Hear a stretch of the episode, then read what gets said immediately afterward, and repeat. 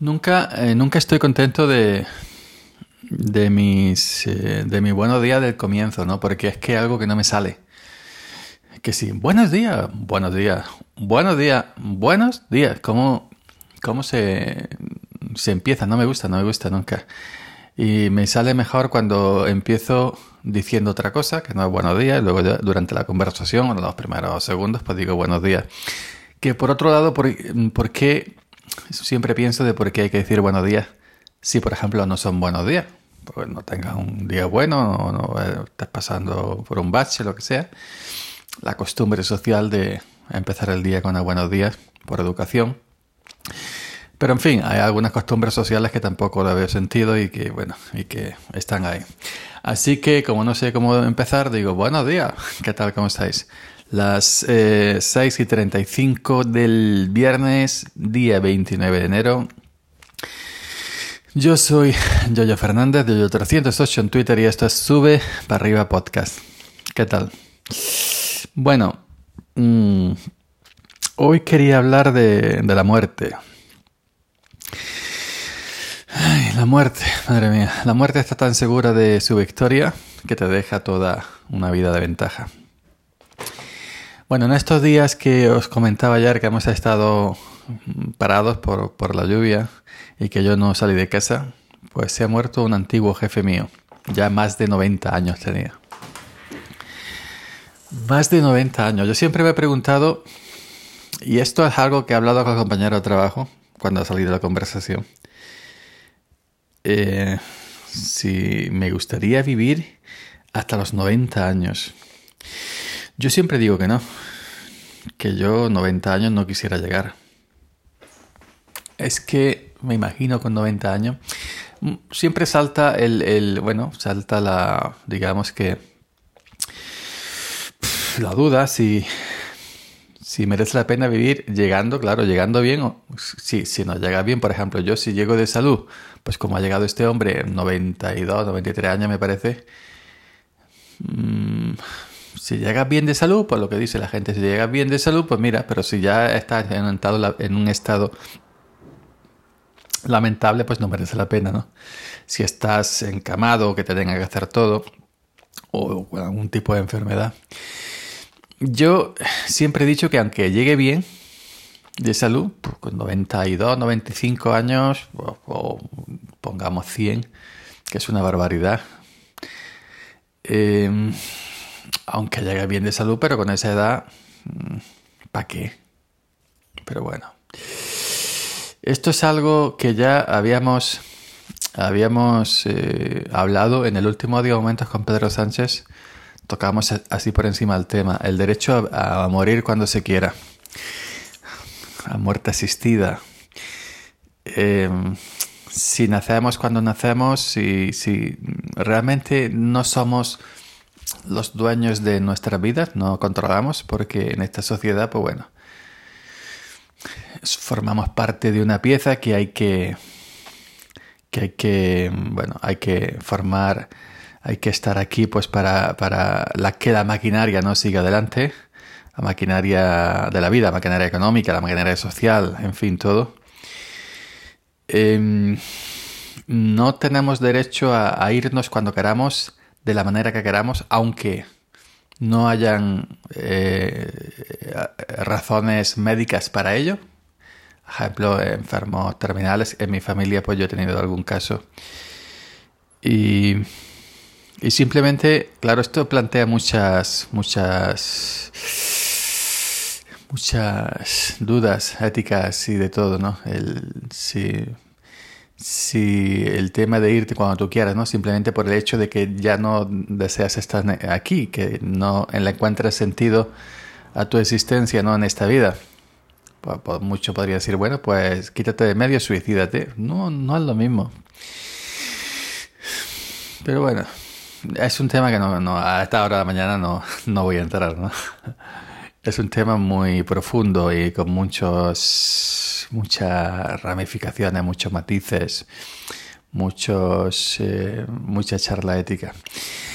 Pues bueno, este hombre, más de 90 años, que fue mi jefe hace muchísimos años, pues estaba bien, no tenía nada. Y un hombre, pues, eh, fumador, fumaba más de un paquete al día.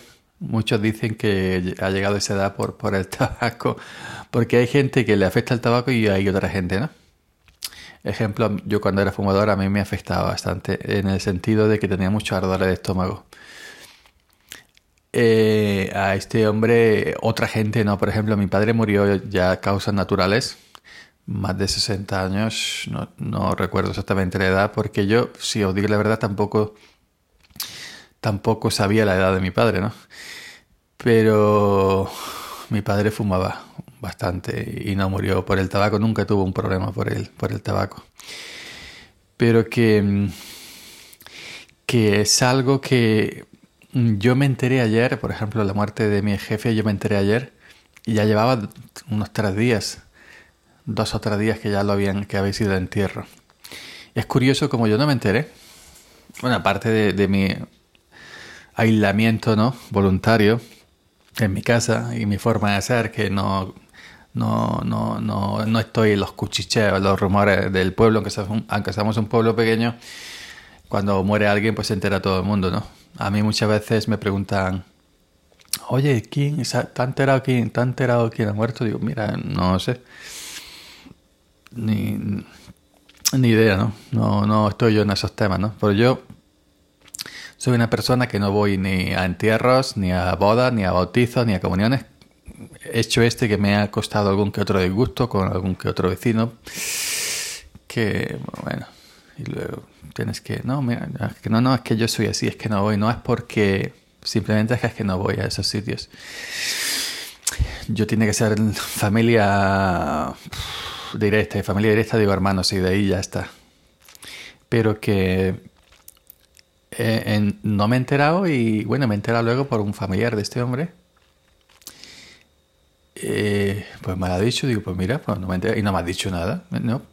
Porque resulta que con la actual situación del COVID, pues bueno, eh, tampoco han querido que, que, que, bueno, que aquello fuera algo que para que fuera mucha mucha gente han ido los justos no el entierro por ejemplo la familia os puedo decir que cuatro o cinco y los parientes los parientes así ya mayores como él no, no lo han dejado tampoco los parientes pues la familia no le han dejado ir por el tema del covid no porque son personas ya de riesgo y no y no querían que se arriesgaran pues eh, a, ir a, tanatorios, a entierros y todo esto por el temor al, al, COVID.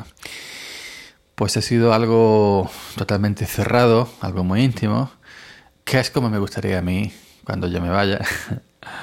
yo quiero ser incinerado, siempre lo he dicho, pero que resulta curioso como yo, yo con este hombre estuve años trabajando, no, aparte de que tenía sus cosillas, sus manías, pues no tuve ningún problema.